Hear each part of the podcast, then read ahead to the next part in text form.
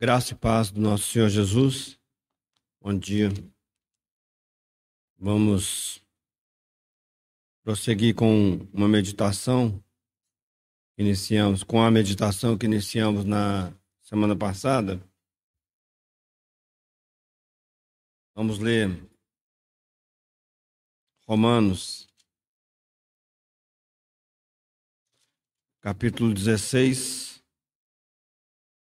Os versículos 17 e 18 são os versículos né, que são baseados aí para essa, essa meditação. Uh, e rogo-vos, irmãos, e rogo-vos, irmãos, que noteis os que promovem dissensões e escândalos contra a doutrina que aprendestes.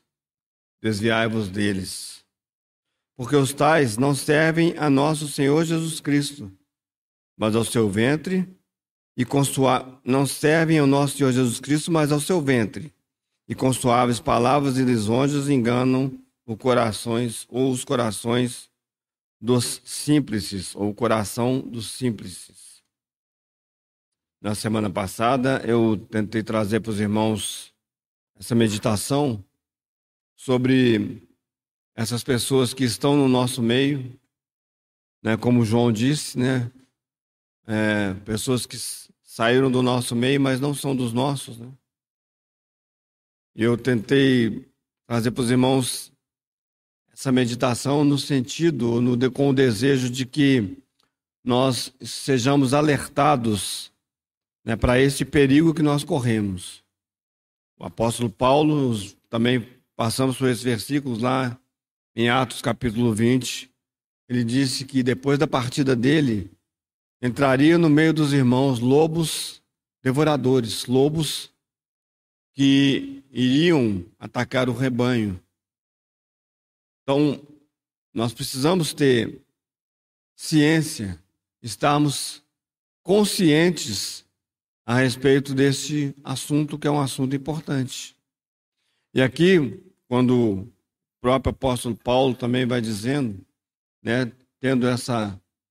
É, sabendo disso, né, ele mesmo tinha falado já para os irmãos, né, lá em, em, Atos, né, ele, e quando ele vai escrever, ele deixa claro essas coisas, né? Ele fala que essas pessoas, elas com palavras e lisonjas enganam o coração dos simples. O apelo aqui, ele é em duas frentes.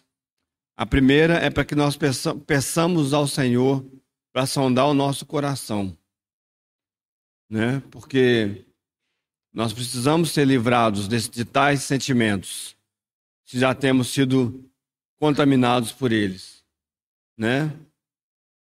E também nós precisamos sondar, pedir a Deus que sonde o nosso coração para nos livrar de sermos como essas pessoas. É interessante porque Judas, lá no versículo 4, ele diz que são pessoas que já estavam destinadas para esse fim. O Senhor Jesus, ele já nos disse, né, de uma maneira muito clara, que haveria, ou há um inimigo, há um inimigo que ele, ele é, colocaria no meio do povo de Deus, no meio do trigo, o joio. Ele plantaria o joio. Então o Senhor fala: olha, no meio do trigo tem joio. Então não nos surpreendamos, né? Que é um risco verdadeiro que nós corremos e fiquemos atentos para que os nossos corações não sejam de pessoas simples. Né? O simples, ele vê o mal e ele entra nele. Né? Ele, entra no mal, ele, ele acompanha a maldade. Ele entra nas situações e ele depois se vê perdido no meio das situações. Hoje eu gostaria de uh, terminar né, essa, o que eu comecei no finalzinho do domingo passado falando sobre um ambiente propício para que essas coisas elas proliferem. Eu comecei falando para os irmãos e para as irmãs na semana passada que é quando nós temos um evangelho que ele coloca de lado a cruz. Então é um evangelho entre aspas, né? Quando nós temos uma pregação em que o centro dela não é a obra do Senhor Jesus, a sua cruz, e como o próprio Senhor Jesus nos convida, e nós vamos ler aqui esses versículos, a tomarmos a nossa cruz, quando isso, esse, esse não é o ambiente no qual nós vivemos, há um ambiente muito adequado para a proliferação desse falso evangelho. Por quê? Porque o, o final desse evangelho, a finalidade dele, o objetivo dele é satisfazer os corações dos homens. É satisfazer os corações das pessoas, mas é satisfazer o nosso coração. Por isso, é, é esse risco, né, quando nós não pregamos um evangelho baseado na cruz do nosso Senhor Jesus Cristo, naquilo que ele fez por nós. Então, dando prosseguimento, eu gostaria que nós abríssemos aí nos evangelhos, primeiro no evangelho de Mateus,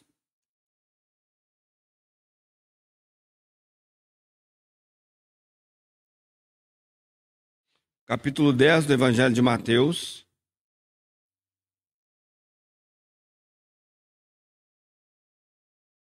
A partir do versículo 32. A partir do versículo 32 do Evangelho de Mateus, do capítulo 10. Portanto, qualquer que me confessar diante dos homens, eu o confessarei diante de meu Pai que está nos céus. Mas qualquer que me negar diante dos homens, eu o negarei também diante de meu Pai que está nos céus. Não cuideis que vim trazer a paz, a paz à terra. Não vim trazer paz, mas espada porque eu vim pôr em dissensão o homem contra o seu pai, e a filha contra sua mãe, e a nora contra sua sogra. E assim os inimigos do homem serão seus familiares. Versículo 37. Quem ama o pai ou a mãe mais do que a mim, não é digno de mim. E quem ama o filho ou a filha mais do que a mim, não é digno de mim. Versículo 38. E quem não toma sua cruz e não segue após mim, não é digno de mim. Quem achar a sua vida, perdê-la-á. E quem perder a sua vida por amor de mim, achá-la. Vamos para o Evangelho de, Mar, de Marcos, capítulo 8.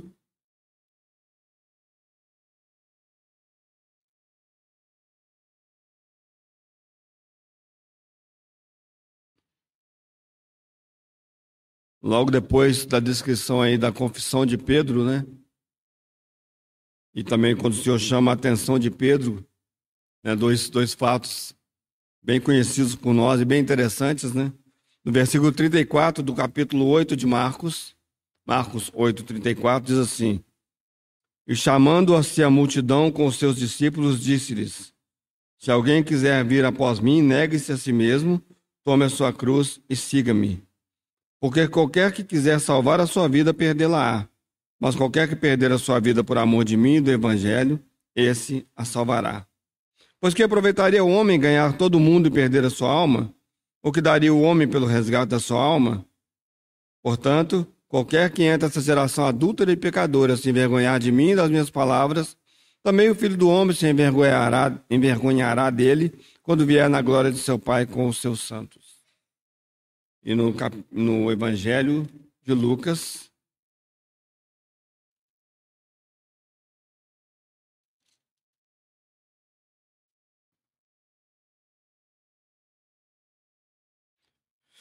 Evangelho de Lucas, no capítulo 14.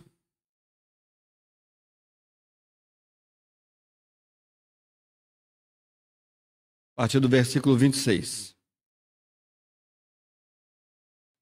Se alguém vier a mim e não aborrecer a seu pai, a mãe, e mulher, e filhos, e irmãos e irmãs, e ainda também a sua própria vida, não pode ser meu discípulo. E qualquer que não levar a sua cruz e não vier após mim, não pode ser meu discípulo. Vamos orar. Senhor, nós somos gratos a Ti porque temos diante de nós a Tua palavra. Senhor, temos dentro de nós o Teu Espírito Santo, essa pessoa bendita que nos conduz para dentro de toda a verdade, Senhor. Senhor, e a verdade é o Teu Filho Jesus Cristo, Senhor, a quem nós desejamos ver nessa manhã enquanto abrimos a Tua palavra mais uma vez, Senhor. Nós rogamos a Ti que o Teu Espírito, Senhor, venha nos guiar, Senhor, e nos levar a Cristo nessa manhã, Senhor. Para que sejamos livrados, Senhor, dos falsos ídolos, Senhor. Senhor, dos falsos ídolos que ganham a nossa mente, o nosso coração, os nossos desejos, Senhor. Senhor, queremos ser livrados deles, Senhor. Queremos, Senhor, que Jesus Cristo seja o centro das nossas vidas, Senhor. O Senhor absoluto dos nossos corações, da nossa mente, dos nossos espíritos, Senhor. Senhor, e que essa congregação, Senhor, Senhor, essa assembleia, Senhor, possa reconhecer, Senhor, o teu senhorio, Senhor, e se submeter a ele de maneira absoluta, Senhor. Senhor, livrai-nos, Senhor, do maligno, Senhor. Livrai-nos dos nossos inimigos, Senhor. Senhor, que pelejam, Senhor, contra nós, Senhor. Senhor, porque não querem ver, Senhor, o cumprimento da tua vontade entre nós. Livrai-nos deles, Senhor. Senhor, e que o teu reino, Senhor, venha a essa terra, Senhor. Que a tua vontade seja feita no nosso meio hoje, Senhor, assim como ela é feita no céu, Senhor. E que, como os ouvimos, Senhor, estejamos sendo preparados e estejamos prontos naquele dia, Senhor, quando a trombeta soar, Senhor.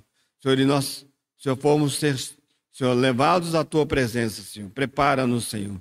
Senhor, faz o teu trabalho, Senhor. Esse trabalho glorioso e maravilhoso, Senhor, que o Senhor se propôs a fazer e o Senhor é poderoso para terminar. Senhor, passando por essa manhã, pela meditação na tua palavra. Em nome de Cristo Jesus, nós oramos a ti e te agradecemos. Amém, Senhor. A base para uma vida cristã é o reconhecimento do senhorio de Cristo. É o reconhecimento da obra de Cristo. Ninguém, ninguém vai ao Pai se não for por Jesus Cristo. E uma vida cristã saudável, ela é uma vida cristã que é regida por esse princípio da cruz. Quem vier após mim, né, aquele que vier após mim, ele tem que tomar a sua cruz. Aqueles que não tomarem a sua cruz, eles não podem seguir o Senhor Jesus. Né? O Senhor Jesus ele tomou a, sua, a, a cruz que era destinada a ele para nos salvar. E esse é um princípio importante. O evangelho que elimina a cruz é um falso evangelho. O evangelho que diz que você pode permanecer da mesma maneira que você está, que não tem problema, você pode continuar sendo o que você é, você não tem que ser transformado de glória em glória, que a cruz não tem que operar na sua vida, que você não tem que se humilhar, você não tem que se colocar debaixo dos pés do Senhor. Você não tem que se humilhar para os seus irmãos e irmãs. Esse é um falso evangelho. E é muito interessante que a, a proposta de Satanás, desde o início, em Gênesis, falei nisso na semana passada, e por toda, por toda a história humana, a proposta de Satanás é: tenha tudo sem passar pela cruz. Se dê, venda-se. Entregue o seu coração aos prazeres, às alegrias, não passa pela cruz, não. A proposta dele para Eva, para Adão, é essa proposta. Vocês têm que ser igual a Deus. Mas vocês não têm que se submeter a Deus. Porque Deus está dizendo para vocês: vocês vão comer daquela árvore lá, vocês vão ter problema. É mentira. Deus falou isso, mas não é verdade, não é bem assim. A proposta de Satanás para o Senhor Jesus é a mesma. Não. Não precisa passar pela cruz. Não precisa seguir por esse caminho. Se você se prostrar aqui e me adorar, está tudo bem. Eu te entrego todos os reinos do mundo porque eles são meus. E o Senhor Jesus não questiona Satanás, porque esse mundo jaz no maligno. E embora todas as coisas pertençam a Deus pelo direito de criação, e nós pertençamos a Deus pelo direito de redenção, né? Todas as coisas são de Deus. O Senhor não questiona Satanás, não fala, não, que você está de brincadeira, você sabe que não é seu. Mas o usurpador, ele usurpou e ele tomou essas coisas nas suas mãos e transformou nisso que nós sabemos e conhecemos muito bem hoje. A loucura que é esse mundo. Mas a proposta de Satanás para nós é sempre essa: olha, não passe pela cruz. Não se humilhe. Não entregue o que é seu para os outros, não. É seu, você adquiriu, é direito seu. Não entrega para ninguém o que você conquistou com tanto suor. E eu estou falando de coisas materiais e de coisas não, não materiais, né? Não, você é desse jeito, né? Você foi criado dessa maneira. Você tem esse temperamento, então não se submeta às pessoas. Seja forte. O que é isso? Você passar por isso? Essa é a proposta do diabo para nós. E a proposta dessas pessoas né, que nós falamos no domingo passado, quem não estava aqui não ouviu, depois, né, para poder compreender melhor, se quiser ouvir, a proposta dessas pessoas é exatamente essa. Para que cruz? Para que humilhação? Para que se submeter a Deus? Para que isso? Você não precisa disso. Mas desde o princípio, Deus, desde o princípio, a proposta de Deus para nós é: o seu velho homem, ele está crucificado com Cristo. Essa é a proposta. A carne para nada aproveita. Você não tem como servir a Deus, eu não tenho como servir a Deus baseado nessa nessa nessa natureza caída que não podia sequer se levantar da morte. Falei isso para os irmãos em outra ocasião, mas eu acho que o fato de nós estarmos envelhecendo, né, e o nosso corpo dar demonstrações de fraqueza, é a misericórdia de Deus para nos mostrar que nós não somos absolutamente nada. Né, porque talvez se fosse melhor, né, de uma outra maneira, se todos nós parássemos ali nos 30 anos, né, e ficássemos naquela condição, com vigor físico, com, né, um, um pouco mais de conhecimento e de, né, de entendimento das coisas, seria ótimo, mas nós progredimos e nós vamos envelhecendo, e é a misericórdia de Deus para nos mostrar o quanto nós precisamos de Cristo, o quanto nós necessitamos das misericórdias de Deus dia após dia. A misericórdia de Deus mostrando para nós: olha, existe algo além do que você vê hoje em que sim, você não mais sofrerá doenças, você não mais sofrerá, né, a sua, a, o seu corpo não vai se deteriorar mais, você não sofrerá com né, o frio, o calor, mas por hora você precisa aprender que para chegar nesse nível e nesse estado, você precisa da minha vida e da, da, daquilo que só eu posso fazer. Só Deus pode fazer. Por isso, a vida eterna ela só é possível através de Jesus Cristo e o Espírito Santo vir habitar em nós. Nós somos selados com o Espírito para que aí sim nós possamos vislumbrar, nós possamos pensar a respeito de vida eterna. Do contrário, nós só pensamos em que daqui a alguns anos, para alguns mais, para outros menos, nós estaremos mortos e tudo estará finalizado, terminado. Então hoje é o dia em que nós precisamos reconhecer o senhorio de Cristo. Não, não reconhecemos o senhorio de Cristo sem tomarmos a cruz. O próprio Senhor Jesus disse isso. Se alguém quer vir após mim, não tem opção. Você vai ter que tomar a sua cruz. Você vai ter que se negar e você, aí você pode me seguir. Não tem opção. Não tem um plano B, não tem um caminho, né? ah, um atalho, não tem. Se você acha, acha que você destruindo o seu corpo, você conquista alguma coisa diante de Deus, não conquista. Se você acha que você mantendo o seu corpo saudável, né, fazendo exercício, só comendo coisas saudáveis, eu não estou falando que isso não deveria acontecer, isso deve acontecer, mas que isso vai te levar diante de Deus, você está completamente enganado. Essas coisas serão destruídas com o seu corpo. Se você passar pela morte, se o Senhor Jesus não voltar antes de você morrer, não vai adiantar nada você cuidar desse corpo. Isso não te dá nada espiritual. Entenda o que eu estou falando. Eu não estou falando que nós devemos ter a cara aí né, nas coisas, né, qualquer tipo de coisa, porque nós vamos morrer mesmo, não é isso. Mas isso não te salva. Isso não te dá nenhuma condição superior a ninguém. O que te dá uma condição é tomar a cruz e servir, e seguir o Senhor, e negar a si mesmo e seguir o Senhor. É isso. É só isso. Cada um de nós tem a sua própria experiência com o Senhor. Nós devemos respeitar a experiência dos outros. Mas todas as experiências devem ser tomar a cruz, negar a si mesmo e seguir o Senhor. Todas elas. E o Senhor, na nossa, nas nossas particularidades, ele vai nos mostrando como fazer isso. O grande problema nosso, o grande problema da humanidade, é que lá, já desde o início, desde o começo, nós é, aprendemos a ser religiosos.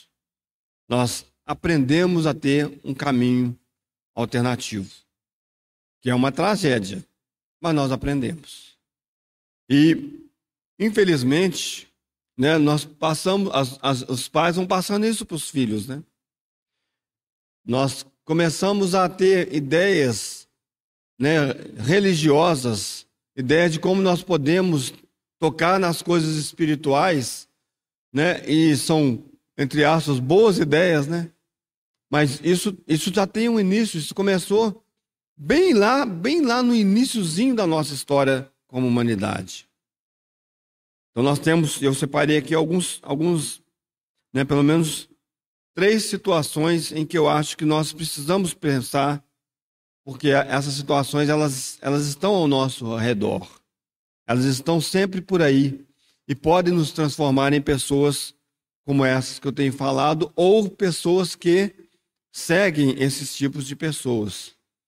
Né, Para não ficar confuso, irmãos, a minha ideia hoje é, tendo identificado que existem tais pessoas no meio do povo de Deus e que nós podemos ser presa fácil para essas pessoas, como ovelhas que somos, né? Ou que nós podemos, por causa disso, nos tornar pessoas como essas, né? É nós entendermos qual é a, a verdade, né? Na, na perspectiva até onde eu entendo da palavra de Deus, né?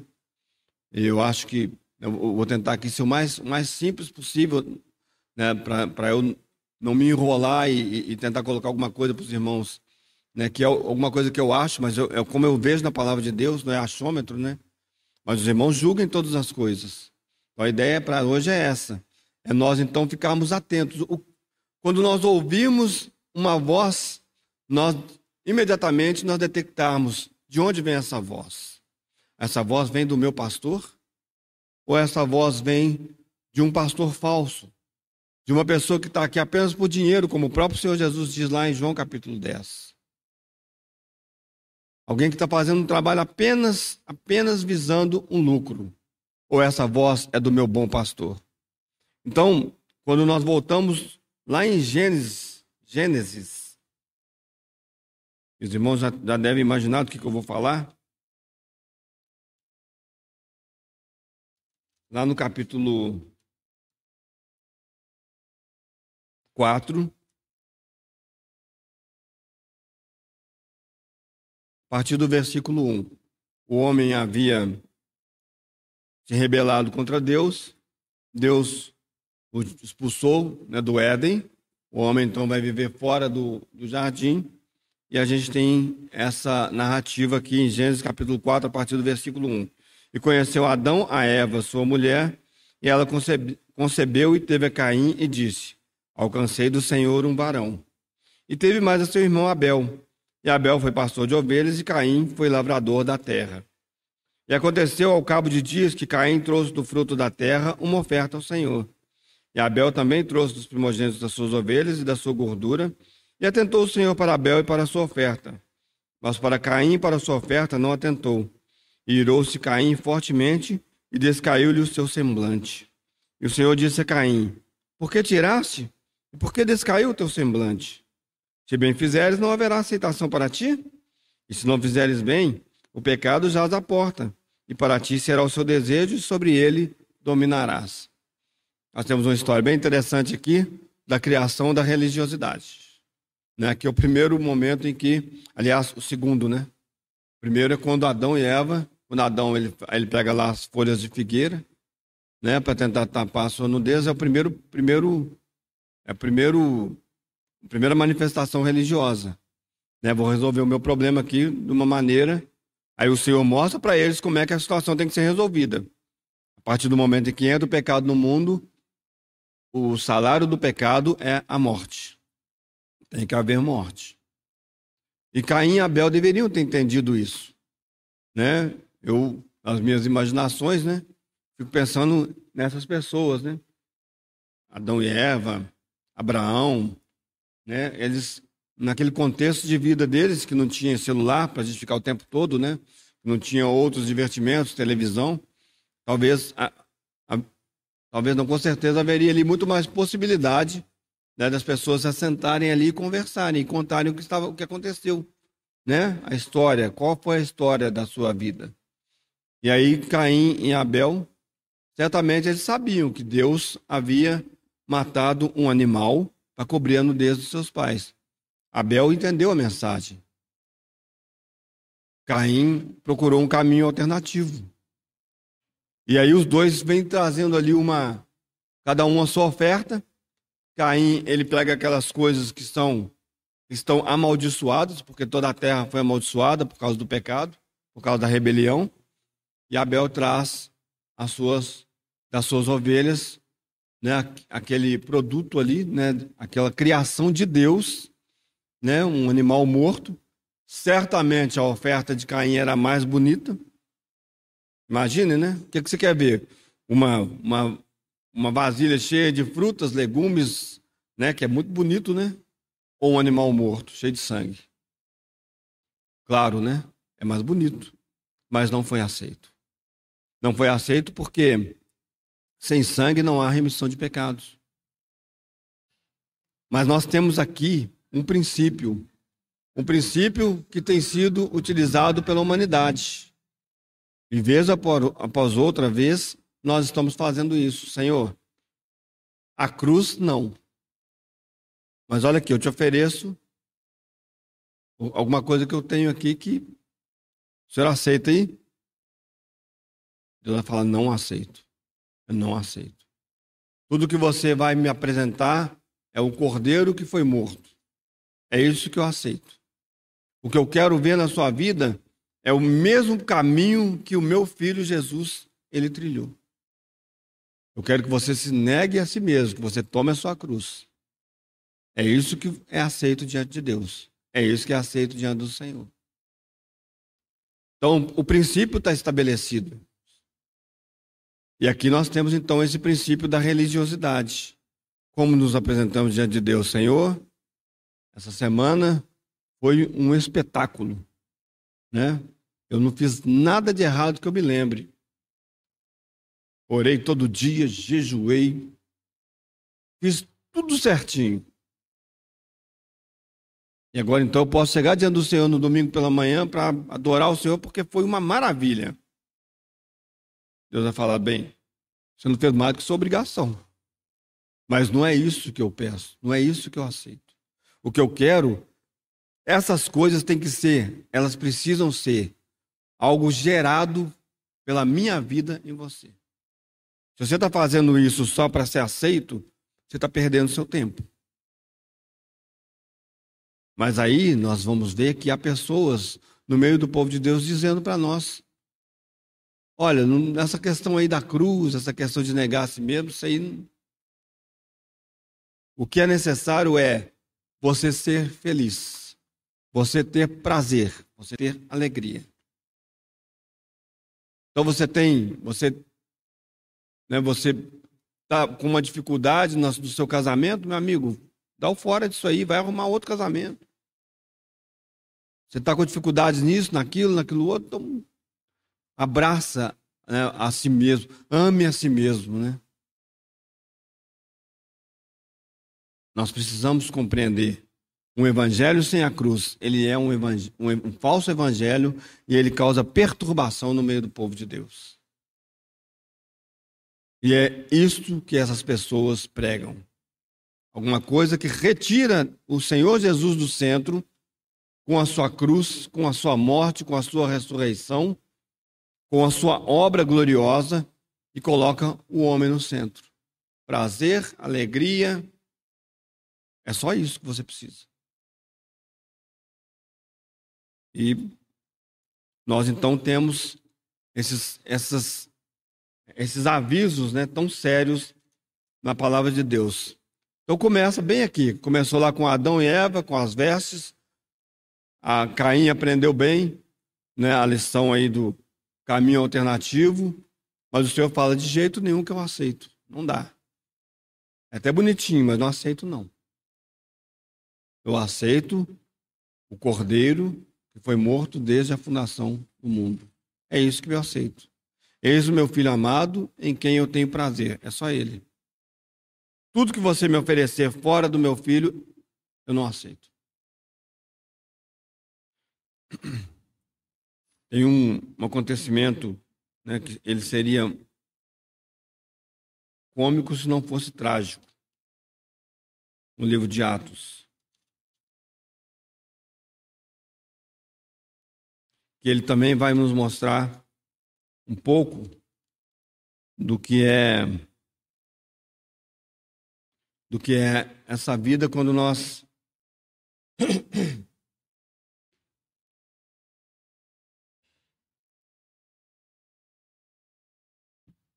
quando nós imitamos, né? quando a gente, ao invés da gente viver, a gente tenta imitar alguma coisa. Aqui, é, no livro de Atos, capítulo 19,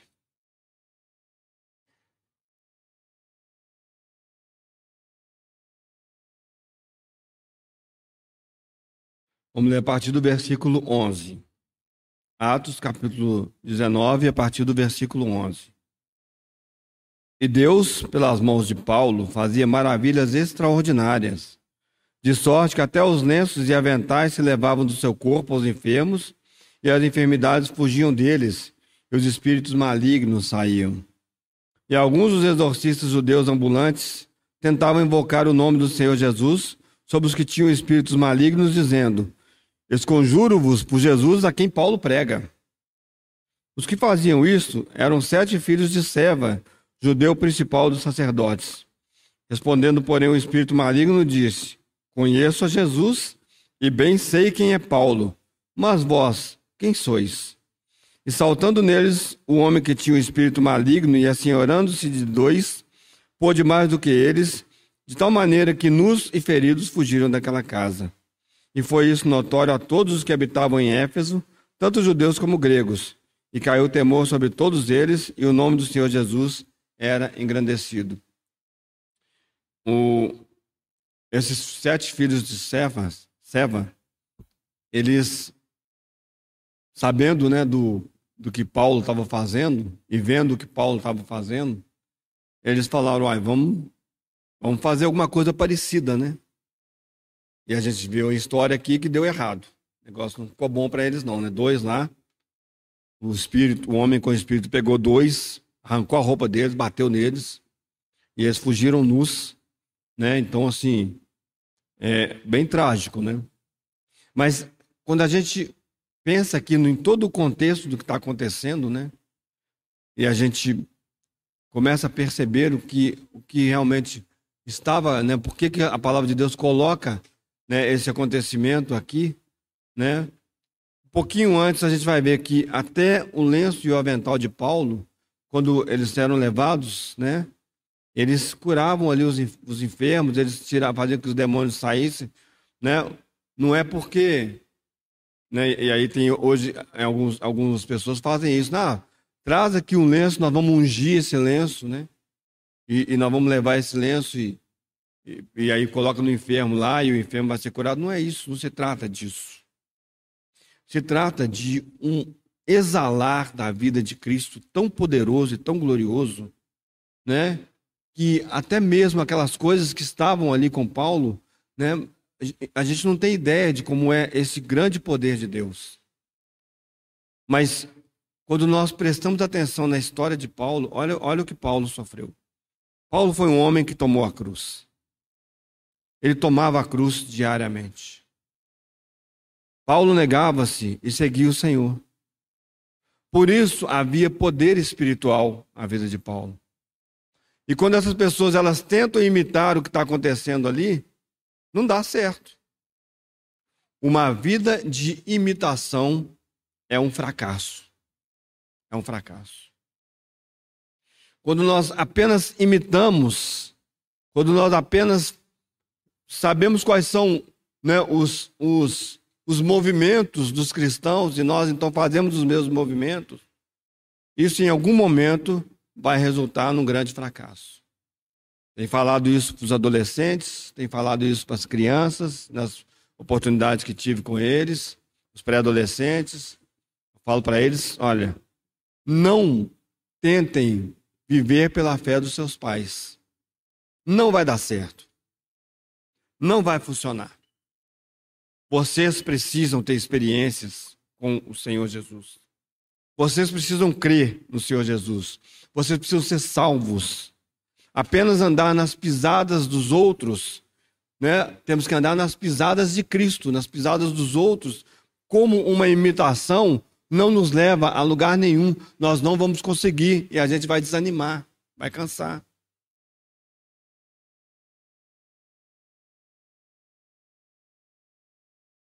Eu estou completamente fora de forma, né? Precisando agora. O pessoal aproveita esse período final do ano para entrar em forma, né? Qualquer tipo de forma que se for, né? Alguma forma eu vou entrar. Mas assim, eu preciso entrar em forma.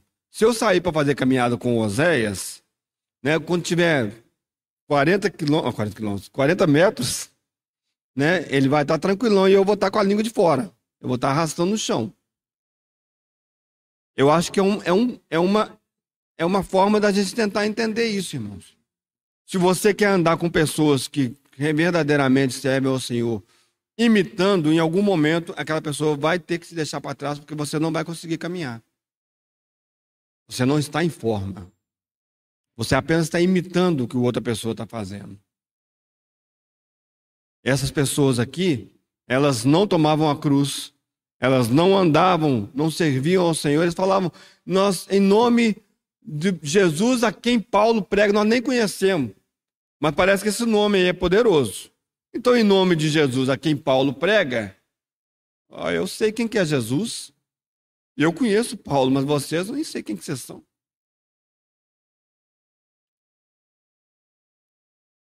É, é difícil, irmãos. É algo realmente que nós precisamos pensar a respeito disso. Nós precisamos começar a viver uma vida baseada no tomar a cruz e seguir ao Senhor. Porque também, em algum momento, vai acontecer de que alguém vai falar palavras suaves nos nossos ouvidos e nós vamos começar a falar, uai, é mesmo. É verdade. Eu vou seguir. Essa pessoa que está falando dos negócios aí que, né? Eu não preciso abandonar pecados. Eu não preciso negar a mim mesmo. Eu não preciso me submeter a ninguém. Esse é um caminho que parece interessante. Porque esse é o trabalho dessas pessoas. Essa é a função dessas pessoas. Eles estão no nosso meio para fazerem isso. E se você não fala, olha, eu não vou por esse caminho, sabe por quê? Porque eu sei que o caminho, ele é Jesus Cristo. E o caminho sendo o Senhor Jesus, eu tenho que andar nas pisadas dele. E andar nas pisadas dele é tomar a minha cruz, é negar a mim mesmo e segui-lo. É isso que eu preciso fazer. Esse caminho fácil que você está me oferecendo aí, eu não aceito, não. Que você está dizendo para mim? Que você tem tudo na sua mão e vai me dar a hora que, contanto que eu te, te adore, contanto que eu, que eu seja bonzinho para você? Eu não aceito esse caminho. Esse caminho não me serve. O caminho que me serve é o caminho da cruz. É o caminho do negar a mim mesmo. Esse é o caminho que eu quero seguir. E ele não vai ser fácil, ele vai ser árduo. E uma outra experiência, experiência que eu acho que ela é importante, né? Ela, ela já falei para os irmãos a respeito dela. Eu não vou, não, vou, não precisamos nem ler, mas depois os irmãos vejam lá né, em Gênesis, a partir do capítulo 12 até o capítulo 19, que é a história é, de Abraão, e aí tem a história de Ló. Ló, ele também entra em caminhos estranhos, porque ele começa a olhar para situações ao seu redor e fala: olha, esse caminho aqui ele parece ser um caminho bom. Olha essa campina aqui, né? Porque a gente sabe a história, Ló e Abraão, eles estavam juntos, então eles tinham muito, muito, muitos bens, tinham muito gado, e num determinado momento eles tinham muito gado, os, os, os seus, os seus, é, as pessoas que trabalhavam para eles, que é, eles começam a, a ter problema entre eles, porque falou, ó, não tem espaço para o nosso gado e para o gado seu aqui, tá? Né? Um está atrapalhando o outro. Aí Abraão chama Ló e fala, Ló, seguinte, se você escolher ir para a direita, eu vou para a esquerda você for para o Oriente, eu vou para o Ocidente. Se escolher, para mim, tá bom. Eu acho, irmãos, que se Ló é uma pessoa que conhece a Deus, que ele tivesse uma experiência, uma visão de Deus como Abraão teve, talvez naquele momento Abraão, Ló falasse: Abraão, eu não vou me afastar. Se for o caso aí, ó, fica com os rebanhos meus aí, né? Porque eu quero te seguir, eu quero, eu quero ir para esse lugar que Deus falou para você que ia te dar. É lá que eu quero, porque eu também vi, eu também vi, eu também experimentei isso. Mas como Ló tinha uma visão de segunda mão, como Ló apenas é, seguia Abraão e Ló com ele, né? Falado algumas vezes. Ló falou: beleza, então eu vou pegar minhas coisas aqui. E ele, inclusive, é desrespeitoso, porque ele também deveria ter falado: não, Abraão, o senhor é mais velho, né? o senhor é que vai escolher. Eu faço o contrário do que o senhor escolheu, eu vou fazer o contrário. Nem isso ele fez. Não, então tá, então deixa eu escolher. Ah, olhei ali, ó, Campinas, verdinhas lá. E ele, então, a gente sabe onde vai dar o final de Ló. Né? Final de Ló com suas filhas, depois de ter passado por Sodoma, né? Aquela vergonha, ter perdido a sua família. No final das contas, também, né? As suas filhas têm aquele, aquele ato repugnante, da, do qual nascem os dois grandes inimigos, maiores inimigos do povo de Deus, os Moabitas e os Amonitas, dessa situação. E Ló, ele cai nessa situação porque ele não tinha uma visão de primeira mão. Embora, né, ele fosse justo, embora ele, ele afligisse a sua alma lá em Sodoma, como né, é dito aqui no Novo Testamento, é dito a respeito disso, ele afligia a sua alma, mas ele afligia a sua alma não saía lá de dentro, porque ele não tinha uma visão ele tinha, ele apenas seguia o que ele havia ouvido. E num determinado momento, essa visão para ele, que era de Abraão, não faz sentido mais. Deixa eu seguir meu caminho. Eu vou seguir um caminho que eu acho mais agradável. Um caminho que eu acho melhor. E ele vai parar dentro de Sodoma.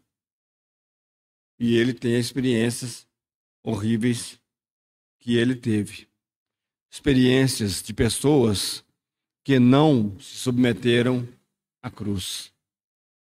Ah, mas está falando lá do Velho Testamento, não tinha cruz ainda. Entenda por cruz. Você se submeter a Deus. Você negar a si mesmo. Você falar, eu não vou fazer a minha vontade. Eu vou fazer a vontade de Deus. É isso que eu vou fazer. As frutas, os cereais, as coisas ali, elas são mais bonitas, mas não é isso que Deus quer. Então eu vou oferecer um bezerro, eu vou oferecer um animal. É isso que nós precisamos compreender. Fazendo isso, nós estamos resguardados, nós estamos protegidos de seguirmos qualquer tipo de evangelho. Se é que há um outro evangelho. Nós não seguimos mais a fábulas inventadas né, a, a historinhas, a coisas que nos chamam apenas para viver uma vida de prazer e de alegria, nós não seguimos mais. Nós falamos, não, eu conheço o caminho. E é um caminho que ele é estreito. Ele não é um caminho largo, é um caminho estreito. E eu sei que vai ser estreito até o fim da minha vida. Porque aqui nessa terra não tem alívio, Haverá alívio quando o Senhor se manifestar dos céus, aí sim, nós teremos alívio. E aí ele vai julgar os seus inimigos. E aí o joio vai ser ajuntado e vai ser queimado. Mas até lá, irmãos, até lá estaremos junto com o joio. Até lá teremos que nos aperceber, saber o que é verdadeiro, ter entendimento sobre o que é verdadeiro da parte de Deus. Não nos deixemos enganar por historinhas, por coisas que só, só tem como final o prazer e a alegria humanos. Deus nos providenciou alegrias para nós. Deus providenciou prazer para nós em Cristo. Nele nós temos prazer, nele nós temos descanso, nele nós temos alegria, nele nós temos paz. Fora disso, é caos. Caos absoluto. E nós vamos lidando aqui com o, o, o caos que é esse mundo, tendo que viver né, dia após dia. E aí, sabiamente, o Senhor Jesus diz para nós: basta a cada dia o seu mal. E se os irmãos tiverem o mesmo sentimento que eu e forem como eu, com toda certeza os irmãos estarão hoje já pensando no ano que vem. Como é que vai ser? O que, é que nós vamos fazer? A gente não, não, não, a gente não fica só com o mal de hoje. Irmãos, o mal de hoje já é mal suficiente para nós. Já é difícil. Fica só com o de hoje. Desde de amanhã para amanhã. Do ano que vem para o ano que vem, do outro ano para o outro ano. Você nem sabe se vai estar aqui. Eu nem sei se eu vou estar. Alguém disse isso, né? Fazendo um parênteses aqui. Às vezes nós planejamos, né? E nós vivemos planejando, né? Aí, ano que vem eu vou fazer isso, daqui a pouco. E nós não vivemos o presente. Só que às vezes o futuro não chega. O futuro que nós estamos planejando, ele não chega para nós. Porque Deus tem outra proposta para nós. Às vezes ele nos leva. E aí nós vivemos planejando. Eu não vivi o meu dia de hoje. Eu não aproveitei o meu hoje. Eu não servi a Deus hoje. Porque eu falo assim, não, mas eu vou servir a Deus, mas é ano que vem. Esse ano está complicado, esse ano está difícil. Ano que vem vai ser melhor. Quem dera fosse, né? Mas não será. Não será. Fecho parênteses, continuo também pensando nessa perspectiva, irmãos. Os irmãos abrirem aí em Filipenses.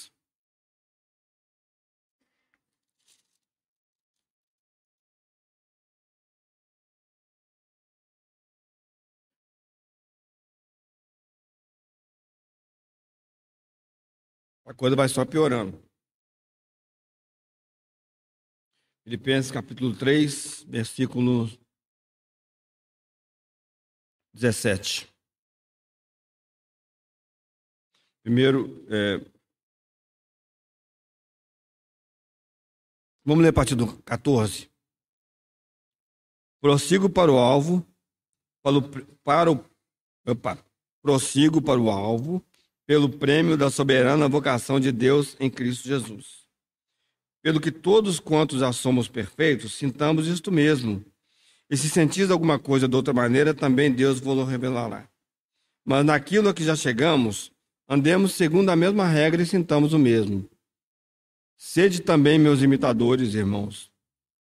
E tende cuidado, segundo o exemplo que tendes em nós, pelos, em nós pelos quais, pelos que assim andam.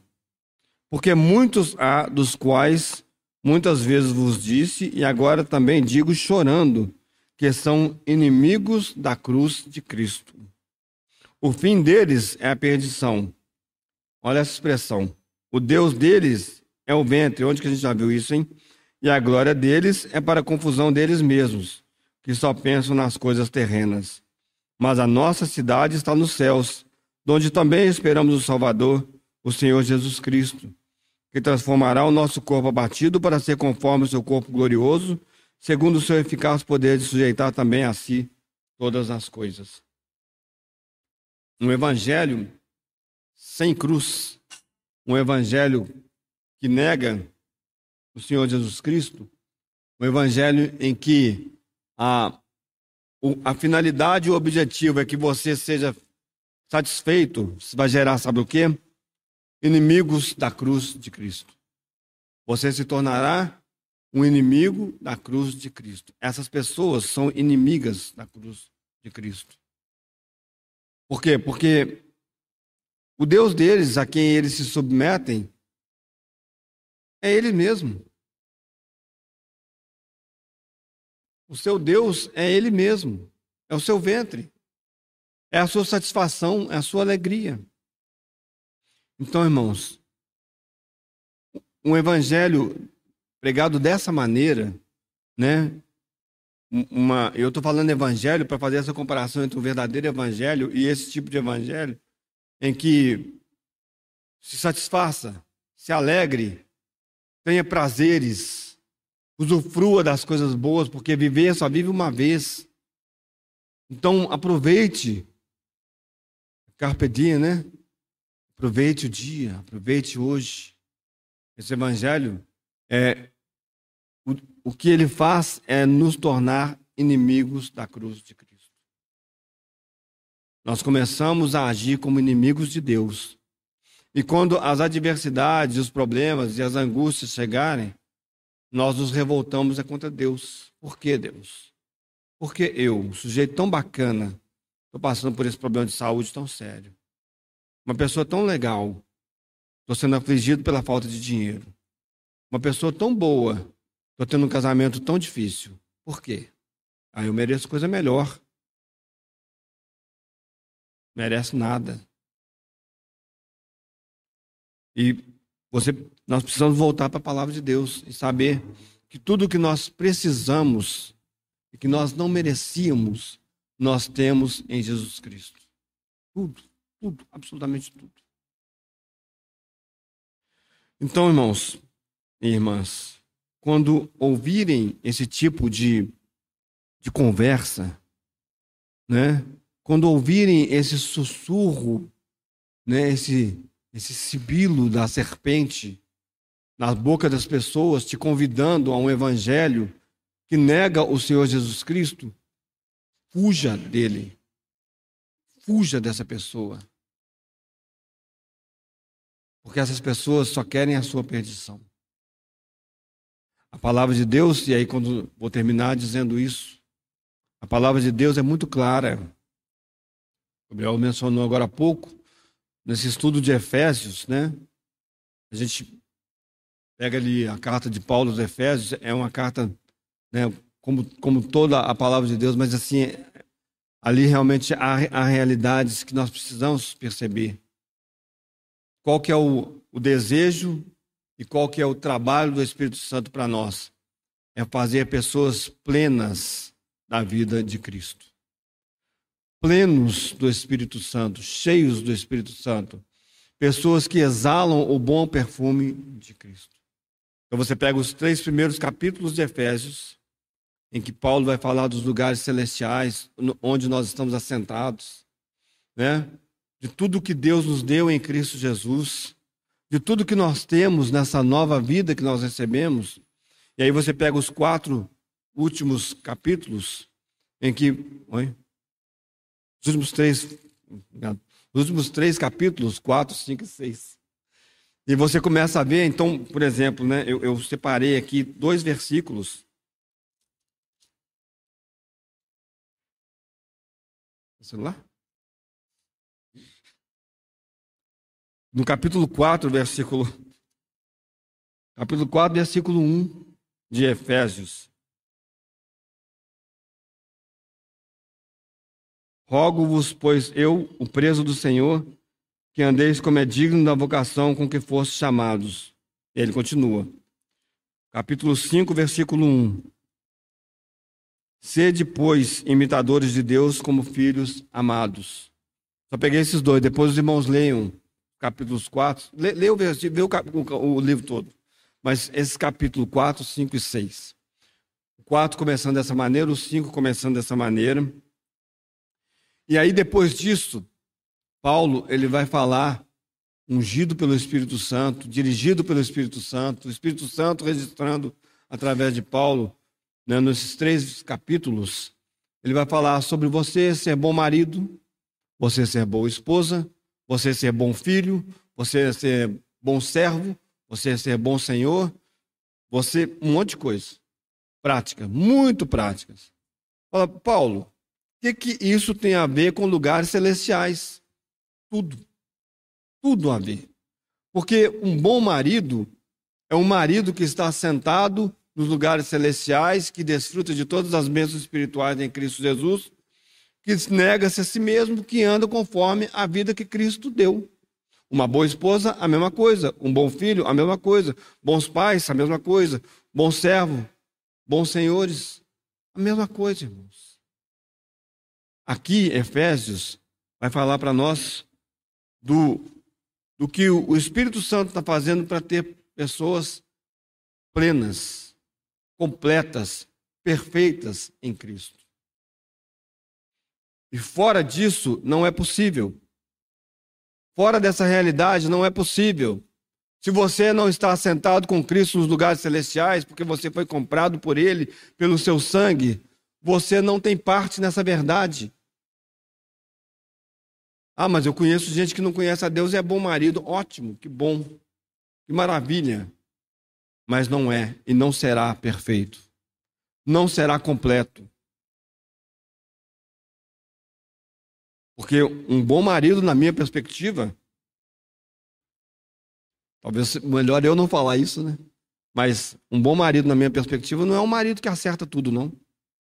Mas é um marido que tem um coração para voltar atrás e falar: Nossa, eu estou errando. Eu não estou conseguindo. Uma boa esposa, da mesma maneira. Eu não estou conseguindo me submeter ao meu marido e isso me frustra, isso me entristece. Porque esse é o desejo do meu coração, porque é assim que eu estarei de acordo com a vontade de Deus. São pessoas que estão sendo trabalhados por Deus.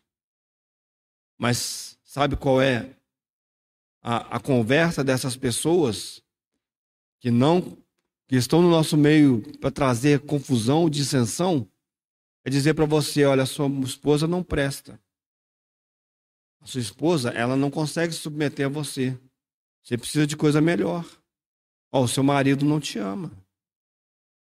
E não pensem, maridos e esposas e filhos, e não pensem que isso é apenas uma voz né, que é falada às vezes audível, mas são, né, como a gente viu lá, o filho de Belial, o, o, o homem de Belial, né?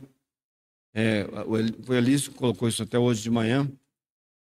Né? Eu, nós lemos na semana passada, ele mexe com os olhos, ele faz sinais. Às vezes não é nem audível, às vezes não é nem falando, irmão, mas é um sinalzinho. Cuidado, cuidado. Cuidado, você e eu estamos sendo trabalhados pelo Espírito Santo para chegarmos a esse ponto. Um serviço a Deus, um serviço agradável. E aí, quando alguém falar para você que você merece um grupo de irmãos melhor, que você merece um marido melhor, uma esposa melhor, que você merece filhos melhores, você fala: tudo o que eu tenho, que Deus me deu, é bom. Eu já recebi o que eu não merecia, que foi Cristo. E Ele cuida da minha vida. Então, eu tenho esse marido, eu tenho essa esposa, eu tenho esse filho. É com essas pessoas que eu vou servir a Deus. É aqui que eu vou negar a mim mesmo, é aqui que eu vou tomar minha cruz, é aqui que eu vou seguir ao Senhor. Esse tipo de resposta cala qualquer tipo de, de de situação de conversa fiada nos nossos ouvidos. E, né, só para concluir mesmo, irmãos, que eu acho que é importante, é porque também, e aí Deus, ele na sua misericórdia, na sua fidelidade, ele também deu à sua igreja a capacidade, e nós devemos ter, a capacidade também de uh, perceber nos nossos meios, no nosso meio tais pessoas. E ao percebermos tais pessoas, a Bíblia nos dá mecanismos para que nós possamos tratar com essas pessoas na igreja. A, a, disciplina no corpo de Cristo, ela é importante. A disciplina é importante. Embora nós queiramos fugir dela, né, nós achamos que toda vez que nós somos disciplinados é injusto, né? Toda vez que nós somos disciplinados é injusto. Nunca é justo, né? Ou, ou eu não fiz, ou eu fiz, mas foi demais, né? Não devia ter sido assim. Mas, irmãos, o Senhor Jesus, Ele vela pelo seu povo, pelo seu corpo, pela sua noiva. E Ele nos, nos deu mecanismos, Ele nos deu discernimento espiritual para que essas pessoas que perturbam o povo de Deus sejam disciplinadas pelo por ele através da sua igreja, através do seu povo. Quando, quando nós tivemos uma situação, uh, né, alguns anos atrás, que trouxe muito desgaste para nós, lendo sobre essa questão de disciplina, estudando e tentando buscar uma direção da parte do Senhor, teve uma coisa que eu li que me preocupou muito e que eu comecei a perceber que realmente ela é verdadeira. essa questão da disciplina na igreja, ela é alguma coisa que está sendo pouco a pouco perdida. Não lembro onde que eu li isso, não lembro quem foi que falou isso. Eu acho que eu li isso até mais de uma pessoa falando. A disciplina na igreja ela está sendo perdida. E vai piorar, porque hoje em dia, hoje em dia as pessoas se cercaram de direitos abusivos para falar, você não pode falar dessa maneira comigo. E se você não tem um coração para o Senhor, você em breve será uma pessoa que vai dizer: vocês não têm autoridade e não têm o direito de falar dessa maneira comigo. Ao invés de você abaixar a cabeça e falar: pode até estar sendo demais, mas eu vou me submeter a Cristo. Ele traz a medida correta e as coisas né, para o seu equilíbrio. Irmãos e irmãs, eu não sei se fui claro, né, na, né, não sei se houve confusão do primeiro domingo para esse domingo, mas o meu desejo é que todos nós estejamos atentos, porque os dias são maus e a tendência é piorar, porque a palavra de Deus disse que vai piorar, então vai piorar. Os homens serão amantes de si mesmos, egoístas, etc, etc, etc, etc, etc e já, são, já estão agindo dessa maneira dentro da igreja. Que cada um de nós saiba perceber, saiba discernir os espíritos, para que nenhum de nós seja enganado e levado né, por ventos de doutrina, por falsos evangelhos, por, por palavras né, suaves, lisonjas, né, para que o nosso coração não seja deslocado da presença do Senhor para a presença de outro Deus, que é, no final das contas, nós mesmos, e aí estaremos servindo a Satanás. Né? Que o Senhor nos ajude, que o Senhor nos proteja, e Ele nos protege, e Ele nos ajuda. Que nós estejamos conectados com Ele, para que o, os nossos ouvidos sejam treinados para entenderem, ouvirem e perceberem a voz unicamente a voz do nosso bom pastor. E aí nós não seremos, seremos enganados. Senhor, nós damos graças a Ti, porque o Senhor é bom e as Suas misericórdias duram para sempre, Senhor. Senhor, e elas vão durar para sempre mesmo, Senhor. Hoje, Senhor, nós estamos experimentando as Tuas misericórdias, Senhor, e ao abrirmos a Tua palavra, Senhor, Senhor, em cada um desses momentos, Senhor, no Partido do Pão, aqui, lá na salinha, Senhor, Senhor, nós pedimos a Ti, Senhor, que aquilo que tem sido ministrado, Senhor, esteja, tenha sido ministrado pelo Teu Espírito Santo, Senhor, aos nossos corações, Senhor. Fortaleça-nos, Senhor, em dias em que nós temos sentido tanta fraqueza, Senhor. Fortaleça-nos, Senhor, em dias, Senhor, em que o inimigo tem furiosamente batalhado contra as nossas vidas, Senhor. Senhor, fortaleça a nossa fé, Senhor. Fortalece a nossa mente, fortalece nosso espírito, Senhor. Fortalece os nossos corpos abatidos, Senhor. Para que, Senhor, enquanto tivermos vida, Senhor, Senhor, seja a vida de Cristo exalando em nós, Senhor. Senhor, e possamos, Senhor, ficar firmes, Senhor. Senhor, até aquele dia, Senhor, em que estaremos contigo aliviados, Senhor. Senhor, saciados, Senhor. Senhor, na tua presença para todos sempre, Senhor. Dá-nos esse coração que ouvimos agora pela manhã, Senhor de pessoas, Senhor, que dia após dia, Senhor, dizem Maranata, vem, Senhor Jesus, Senhor. Senhor, e que estejamos, Senhor, desejosos mesmo, Senhor, de que o Senhor venha, Senhor. Senhor, guarda-nos em Ti mesmo, Senhor, porque estamos plenamente felizes e satisfeitos, Senhor, e, Senhor, seguros na Tua presença, Senhor. Senhor, nos livra, Senhor, de sermos, de alguma maneira, Senhor, loucos, Senhor, Senhor, e permitimos, Senhor, que nossos corações, Senhor, saiam, Senhor, de Ti, Senhor, por qualquer outra situação nessa terra, Senhor. A Ti toda a glória, toda a honra e todo o louvor, Senhor Jesus, porque o Senhor é digno. Bendizemos o Teu nome nessa manhã. Em Teu próprio nome nós oramos. Amém.